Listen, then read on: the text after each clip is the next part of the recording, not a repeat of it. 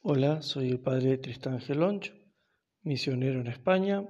Hoy, 10 de enero, martes, la primera semana del tiempo ordinario, leemos el Evangelio según San Marcos, capítulo 1, versículos 21 al 28. En la ciudad de Canfarnaún, el sábado entra Jesús en la sinagoga a enseñar. Estaban asombrados de su enseñanza porque les enseñaba con autoridad y no como los escribas. Había precisamente en la sinagoga un hombre que tenía un espíritu inmundo y se puso a gritar, ¿qué tenemos que ver nosotros contigo, Jesús Nazareno? ¿Has venido a acabar con nosotros? Sé quién eres, el santo de Dios. Jesús lo increpó, cállate y sal de él. El espíritu inmundo lo retorció violentamente y dando un grito muy fuerte salió de él. Todos se preguntaron estupefactos, ¿qué es esto? Una enseñanza nueva expuesta con autoridad. Incluso manda a los espíritus inmundos y lo obedecen. Su fama se extendió enseguida por todas partes, alcanzando la comarca entera de Galilea. Palabra del Señor. Gloria a ti, Señor Jesús. Queridos hermanos, Hoy el Evangelio nos presenta a Jesucristo como un predicador, como maestro, que enseña con verdadera autoridad, provocando entre la gente asombro y admiración. Jesús enseña con autoridad, no con autoritarismo.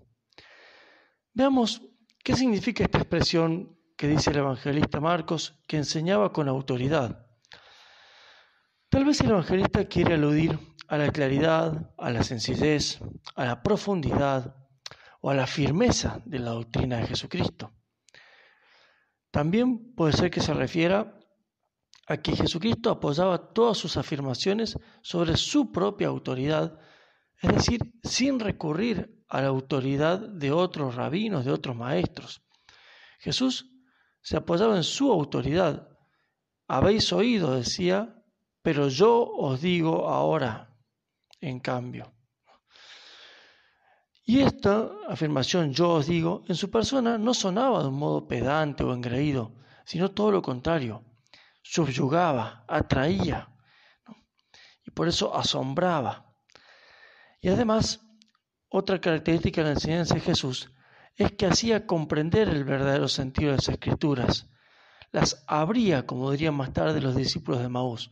Sus oyentes Luego se dan cuenta que ahora descubrían cosas en la escritura que nunca antes habían escuchado. ¿Cuál es el fundamento de esta autoridad de Jesucristo? Bueno, en primer lugar, ciertamente que su misma divinidad. ¿no? Jesucristo no enseñaba como un maestro, sino como el Señor, decía San Jerónimo. Porque Jesucristo, como Dios, es el autor de la ley, es el principio de toda la legislación. Él es el supremo legislador y por eso es el perfecto intérprete de la ley, que perfectamente sabía qué querían decir las cosas y por eso las podía explicar. ¿Para qué estaba tal norma? ¿Para qué tal prohibición? ¿Qué bienes custodiaban? Él era perfectamente el que los podía explicar con claridad. Entonces, el primer fundamento es su divinidad, pero además también fundamento de la autoridad de Jesucristo es la verdad del mensaje, de su doctrina, de lo que él enseñaba. San Buenaventura hermosamente decía, la autoridad pertenece a la palabra poderosa y verídica. Y Cristo es el verbo del Padre, y por eso mismo poder y sabiduría. En Él está el fundamento y la consumación de toda autoridad. Y sigue diciendo el santo doctor, por eso toda doctrina auténtica y los predicadores de esta doctrina se refieren a Cristo como el fundamento de toda la fe cristiana. La divinidad de Jesucristo, la verdad del mensaje que enseñaba, pero además como tercer elemento de, fundamento de la autoridad, la absoluta coherencia entre sus enseñanzas y sus obras. Jesucristo primero empezó a hacer y luego a enseñar. Santo Tomás va a decir justamente que el poder de Cristo en la enseñanza se ve en cuanto a los milagros con que confirmaba su doctrina, haciéndolos además en nombre propio, en cuanto a la eficacia para persuadir, en cuanto a la autoridad del que habla, puesto que lo hacía como quien tiene poder sobre la ley, como decíamos siendo legislador, cuando él decía yo os digo, y también, dice Santo Tomás, en cuanto a la fuerza de la rectitud que manifestaba en su vida exenta de pecado. Él decía que no había que pecar y él no cometía ningún tipo de pecado. No se encontró ningún engaño en su boca y todo lo hizo bien. Jesucristo, en fondo, enseñaba como lo que Él es, ¿no? como el Salvador del hombre. Enseñaba buscando el bien y la felicidad de quienes lo oían.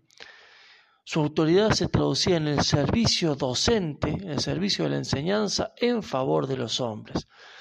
Todo lo contrario de lo que ocurría a menudo con los escribas y con los fariseos, que no tenían en cuenta la finalidad de la ley divina, que es conducir a los hombres a Dios, que es mostrarles a los hombres el camino que realmente conduce hacia Dios, sino que muchas veces los fariseos y los escribas lo que buscaban era fastidiar a los hombres con prohibiciones molestas para hacerles sentir la propia autoridad, como lamentablemente hacen muchos hombres que al tener algo de poder sienten la manía de imponerse sobre los demás para hacerles notar quién manda aquí.